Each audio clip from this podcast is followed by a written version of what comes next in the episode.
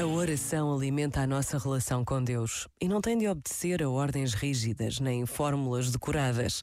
A oração é, acima de tudo, um tempo de encontro. Neste advento, podemos procurar encontrar tempo para rezar, assim como quem conversa, desabafa, como quem se predispõe a escutar o que aquele menino tem para lhe dizer. E por vezes basta uma breve pausa para desejarmos este encontro. Pensa nisto e boa noite. Este momento está disponível em podcast no site e na app.